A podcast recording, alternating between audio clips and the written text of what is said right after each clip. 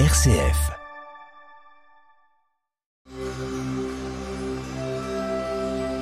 Parole de sagesse du pape François et du Chir Pentounès, présenté par Samia Roubeifissa et père Alain Alex.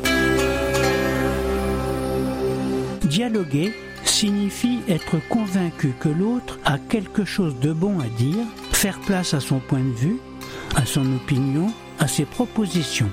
Et pour dialoguer, il faut ouvrir les portes. Pape François.